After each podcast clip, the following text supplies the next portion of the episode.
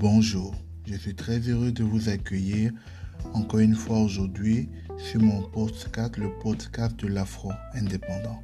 Aujourd'hui, je viens vous présenter un deuxième épisode où j'aborderai un thème assez un thème qui est assez connu de tout le monde, qui est le terme de la liberté financière.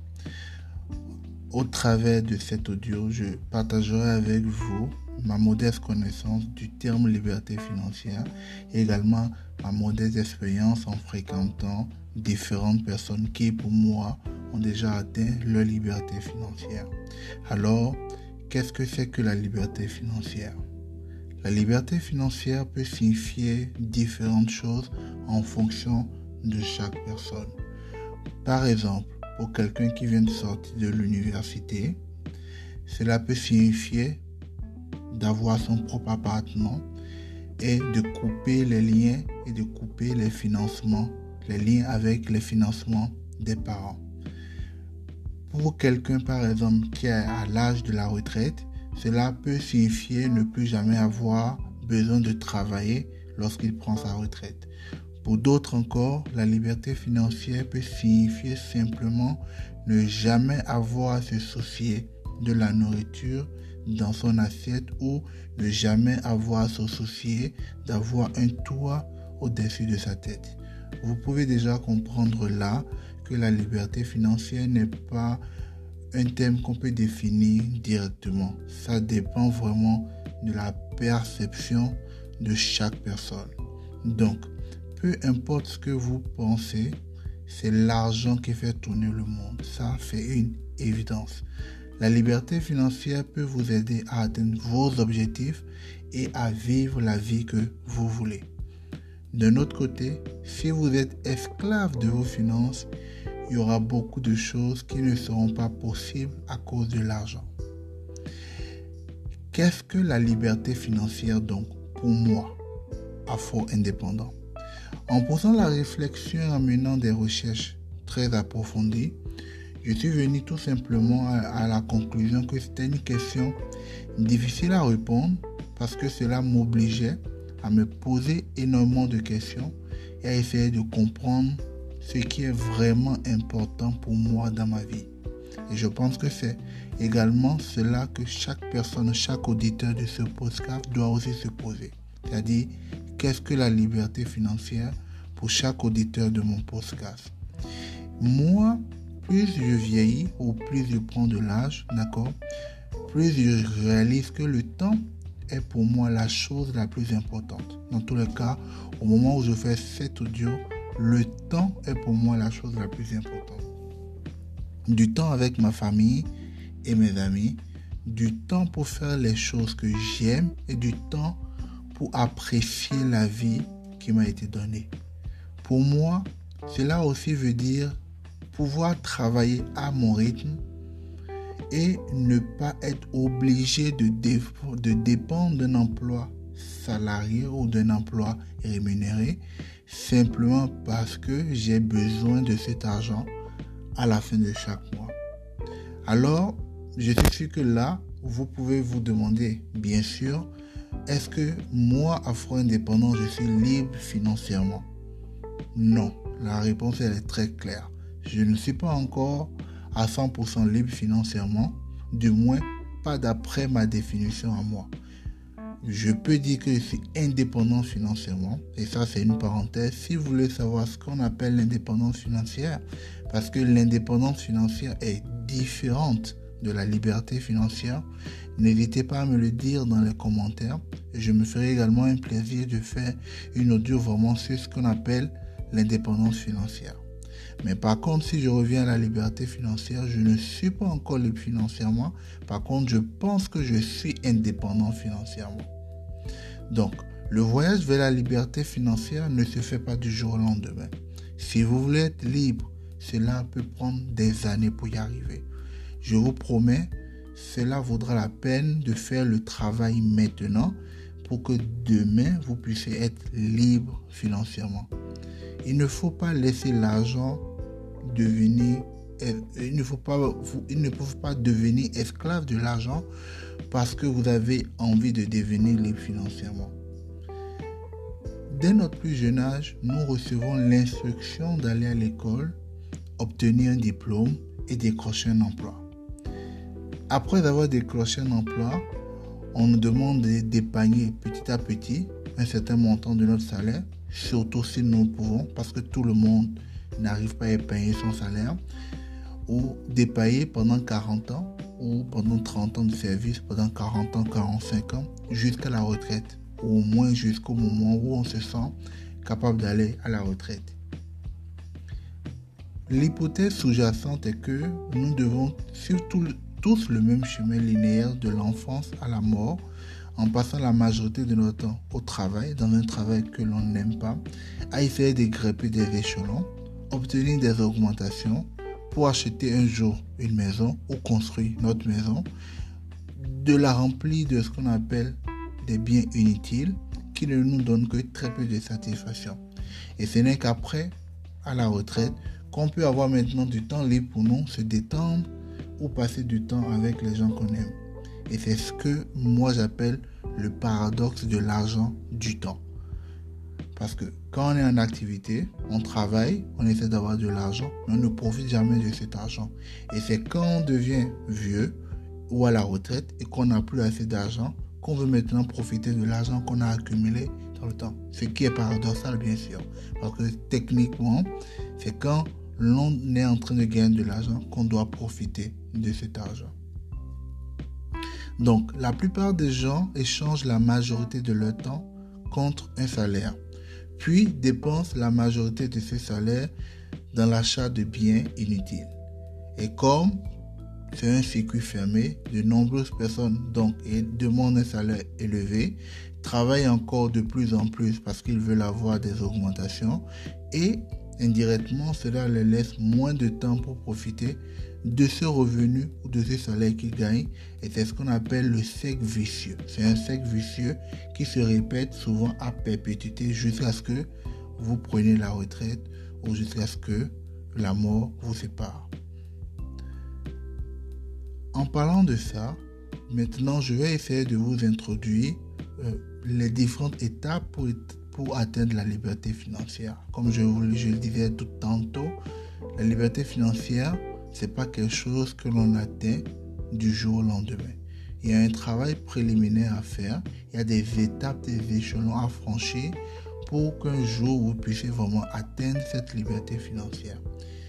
Donc, au lieu de définir la liberté financière comme un point unique dans le temps, moi j'aime diviser le concept ou le terme de la liberté financière en quatre étapes. La première étape est ce que j'appelle pas de liberté et tout le monde commence le voyage très souvent, à moins que vous soyez euh, un héritier. Tout le monde commence le voyage vers sa liberté financière par l'étape numéro 1 qui est l'étape de pas de liberté. Et ce voyage, ça commence par trouver un emploi et changer son temps contre un salaire. À cette étape, vous avez un emploi et vous avez une source de revenus qui vous permet de payer tout simplement vos factures à la fin de chaque mois. Ça, c'est la première étape, pas de liberté. L'étape numéro 2, que moi j'appelle la liberté temporaire, c'est l'étape où vous dépensez moins d'argent que vous n'en gagnez. Ce qui vous permet alors d'avoir un surplus et si vous êtes malin, de commencer par épargner ce surplus. C'est-à-dire, ce que vous avez comme salaire dépasse vos dépenses ou dépasse vos charges. À partir de cet instant, il vous reste un surplus, d'accord? Et ce surplus, vous commencez par l'épargner. Donc c'est ce que, à, partir de ce moment, vous commencez par aller vers la liberté temporaire. Donc, quand vous arrivez à ce niveau, vous épargnez une partie de votre salaire que si vous êtes assez intelligent, vous pouvez investir dans la bourse ou dans un, ou dans un compte bloqué, comme les banques le, le propose souvent dans un code bloqué ou dans un, dans un portefeuille de placement diversifié qui puisse vous permettre de vous donner un revenu régulier. Voilà. Et ainsi, votre liberté s'agrandit petit à petit avec votre épargne. Donc, à partir du moment où vous pouvez commencer par épargner, essayez de voir avec des banques ou si vous êtes assez débrouillard, d'accord, euh, de voir comment placer cet argent aussi petit soit-il, de placer cet argent qui puisse vous garantir à un certain moment des retours sur investissement.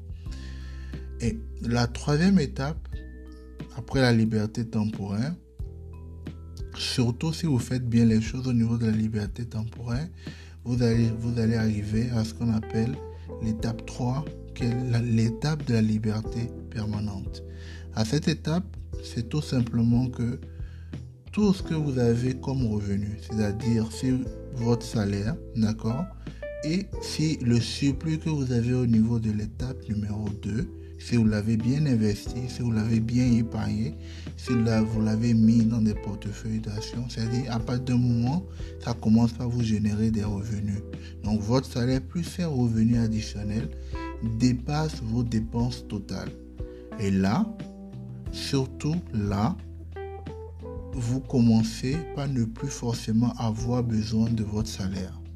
Si vous avez bien placé votre argent, ce que va vous redonner euh, le retour sur investissement du surplus de l'étape numéro 2, ça va commencer par vous suffire, c'est-à-dire va commencer techniquement par être égal à vos dépenses ou à vos charges.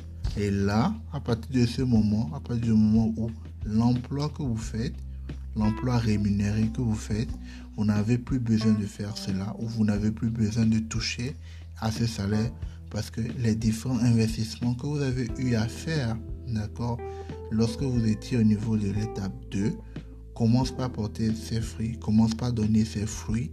Et à partir de cet instant, vous n'avez plus besoin réellement vraiment de votre emploi salarié.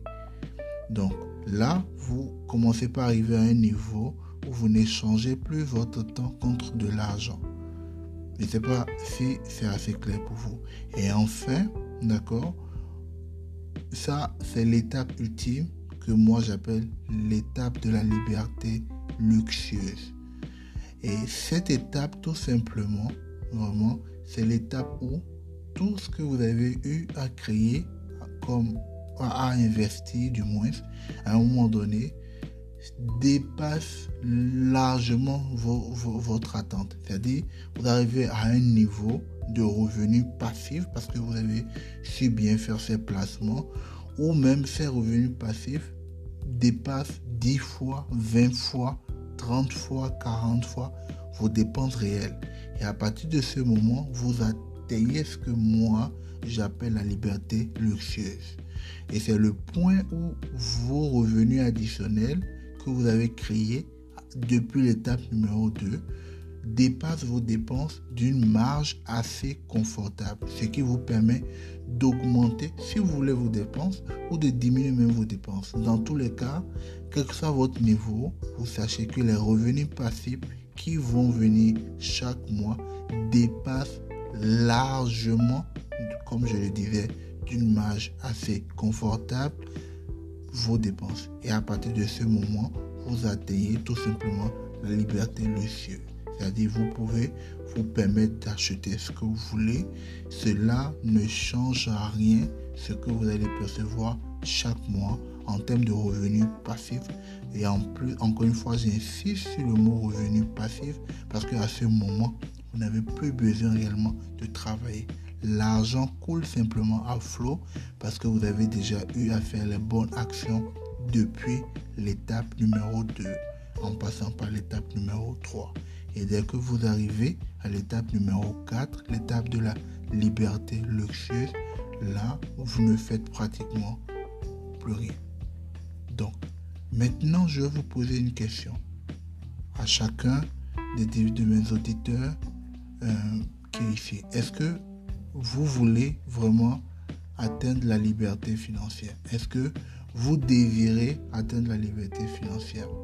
Si vous vraiment vous désirez la liberté financière, je vous exhorterai à vous poser ces questions. Je vais vous donner trois questions que je demanderai à chacun de vous de se poser ces questions. Vous vous posez ces questions et ainsi les réponses que vous allez avoir peuvent vous commencer par avoir une idée de là où vous souhaiterez aller. La première question c'est de savoir est-ce que vous êtes satisfait de, de votre mode de vie actuel? Ça, c'est la première question. Êtes-vous satisfait de votre mode de vie actuel? La deuxième question, c'est avez-vous trouvé un équilibre significatif entre votre vie professionnelle et votre vie privée? Tout simplement ce qu'il faut comprendre. Est-ce que votre vie professionnelle vous prend beaucoup de temps sur votre vie privée? Et enfin, la troisième question que j'aimerais que vous vous posez, c'est est-ce que vous aimez votre travail actuel? Et est-ce que vous trouvez un but dans la routine quotidienne? Je reste persuadé que les réponses à ces questions seront très difficiles, mais si vous faites l'effort d'y apporter des réponses concrètes et des réponses réelles en vous basant sur votre situation actuelle, cela vous fournira énormément d'informations sur votre désir d'atteindre, sur votre désir de liberté financière. D'accord. Donc, essayez de faire ce travail, d'accord? Et en fonction des différents résultats, vous pourrez me contacter si vous le souhaitez. Vous pourrez passer par le lien que je mettrai en dessous de la vidéo pour réserver un coaching avec moi et on pourra en discuter en plus de détails. Il faut tout simplement savoir que les différentes étapes que j'ai essayé d'énumérer, encore une fois, euh, c'est des étapes, si vous les suivez, si vous mettez en œuvre cela, vous allez forcément atteindre votre liberté financière. Mais encore une fois, pour ça, il faut être sûr, il faut pouvoir répondre aux trois questions que je vous ai posées et vraiment de savoir est-ce que la liberté financière est pour vous un défi pressant? Est-ce que vous voulez vraiment atteindre votre liberté financière ou vous voulez tout simplement continuer à travailler et à dépenser simplement et librement votre salaire? Donc la question est posée à tout un chacun de vous, que chacun au plus profond de son âme et de son cœur réponde honnêtement à ces questions. En attendant, je vous remercie de m'avoir écouté je vous remercie d'avoir prêté l'attention à cet audio. J'espère qu'elle vous sera bénéfique. Et si vous souhaitez, si vous souhaitez vraiment en savoir plus, n'hésitez pas à me contacter. Je laisserai un lien en dessous de l'audio. Contactez-moi tout simplement, d'accord? Et je me ferai un plaisir de, de vous accompagner ou de vous donner encore plus d'informations si vous le souhaitez. Je vous remercie et je vous dis Ciao.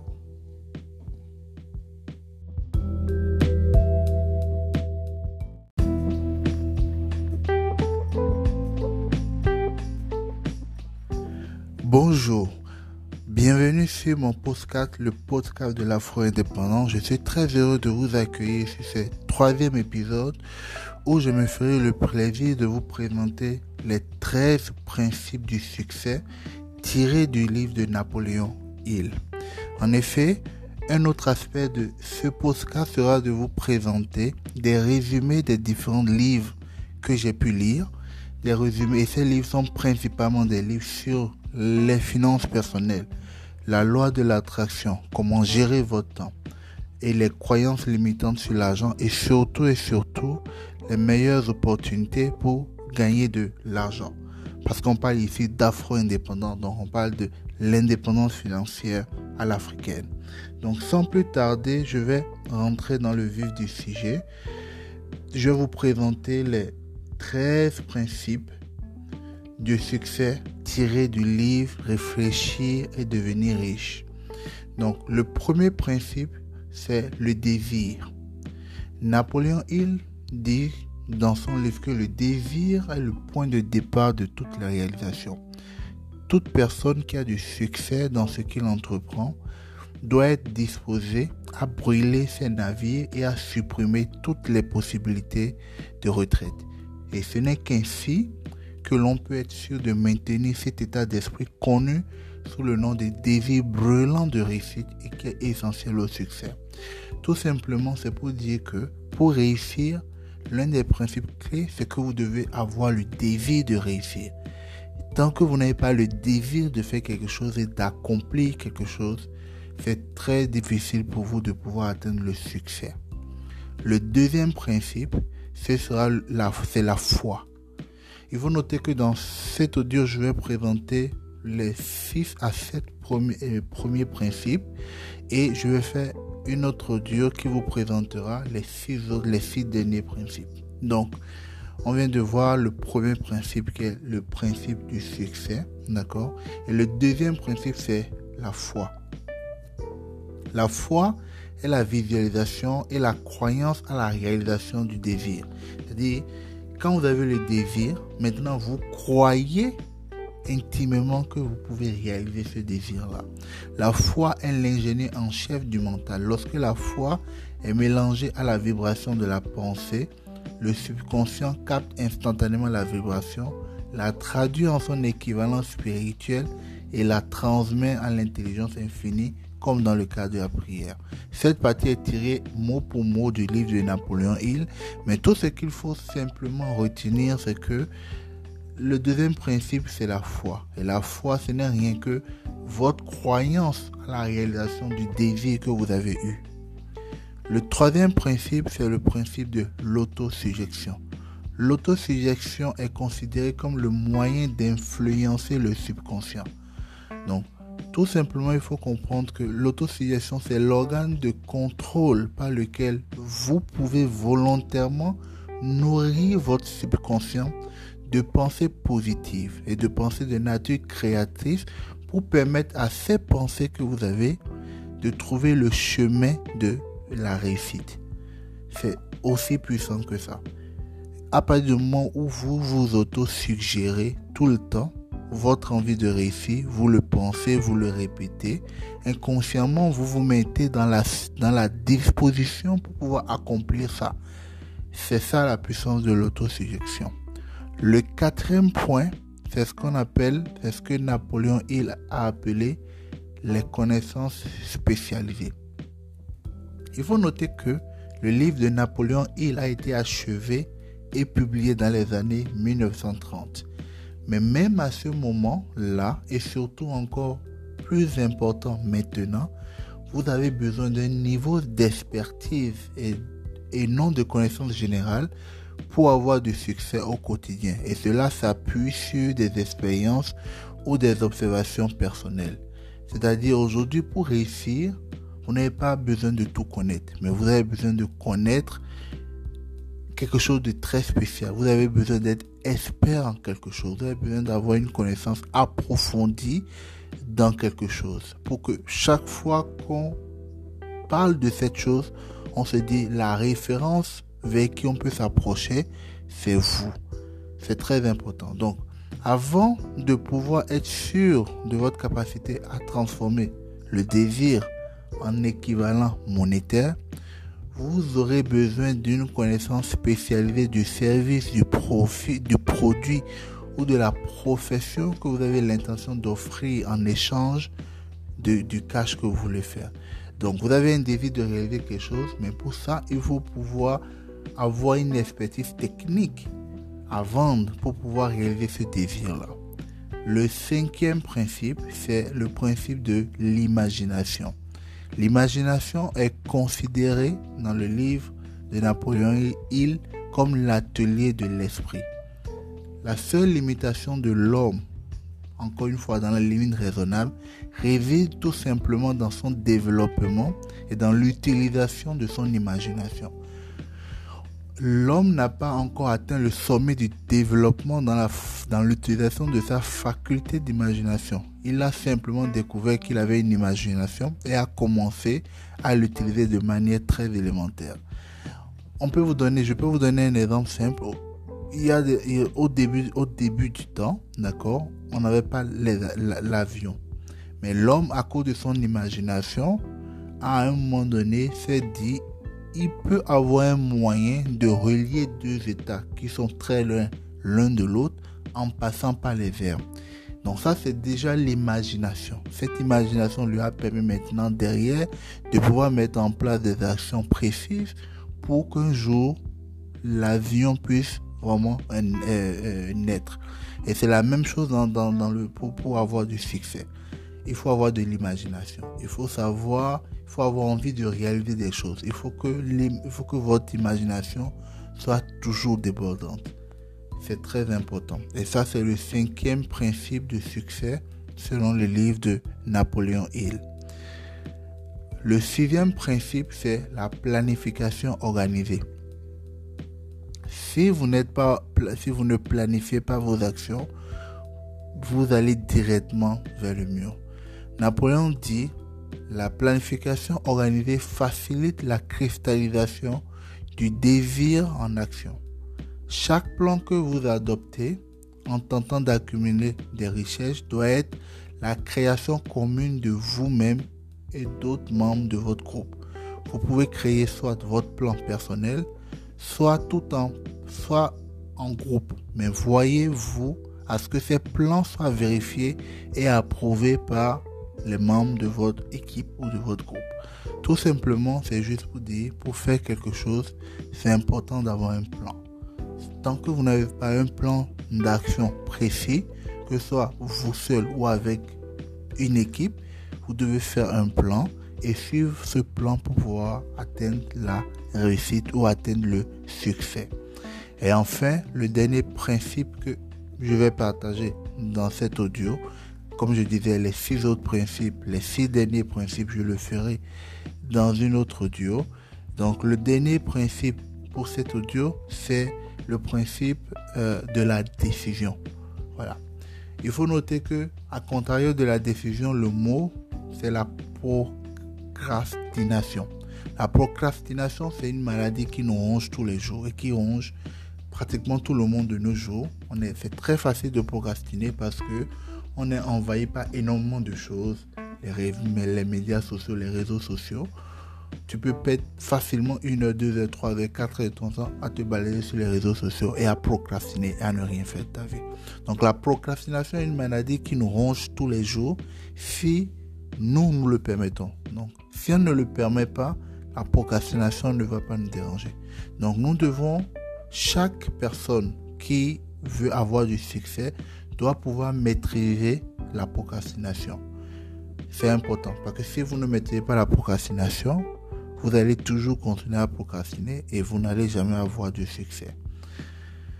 L'analyse de plusieurs personnes qui ont fait des grosses fortunes a révélé que chacune d'elles avait pour habitude de prendre des décisions rapidement et de les modifier lentement si et seulement si c'était nécessaire vraiment de les modifier. Donc, c'est juste pour vous montrer que dans la vie, il ne faut pas procrastiner, il faut passer à l'action seulement l'action. Seule l'action va vous permettre d'avoir du succès. Donc dans cette première partie, je viens ainsi de vous présenter les sept, les sept premiers principes du succès tirés du livre de Napoléon Hill, Réfléchissez et devenez riche. Je vais vous faire un petit, un petit rappel de ces principes. Le premier principe, c'est le désir. Le deuxième principe, c'est la foi. Le troisième principe, c'est l'autosuggestion. Le quatrième principe, c'est avoir des connaissances spécialisées ou être expert dans un domaine précis. Le cinquième principe, c'est l'imagination. Le sixième principe, c'est avoir un plan d'action, être organisé, avoir une planification organisée. Et le dernier principe, c'est la décision. Je vous remercie de m'avoir écouté. J'espère que ces principes, vous allez vous retrouver dedans et que ça vous permettra de mieux vous recentrer, de savoir que pour atteindre le succès, il y a certains éléments capitaux dont il faut tenir compte à travers ces, différents principes tirés du livre de, de Napoléon Hill, Réfléchissez et devenez riche. Dans une autre audio, comme je le disais, je vais partager les sept derniers principes. Je vous remercie de m'avoir écouté. J'espère forcément que cet audio pourra aider plus d'un. Je vous remercie et je vous dis à bientôt. Bye.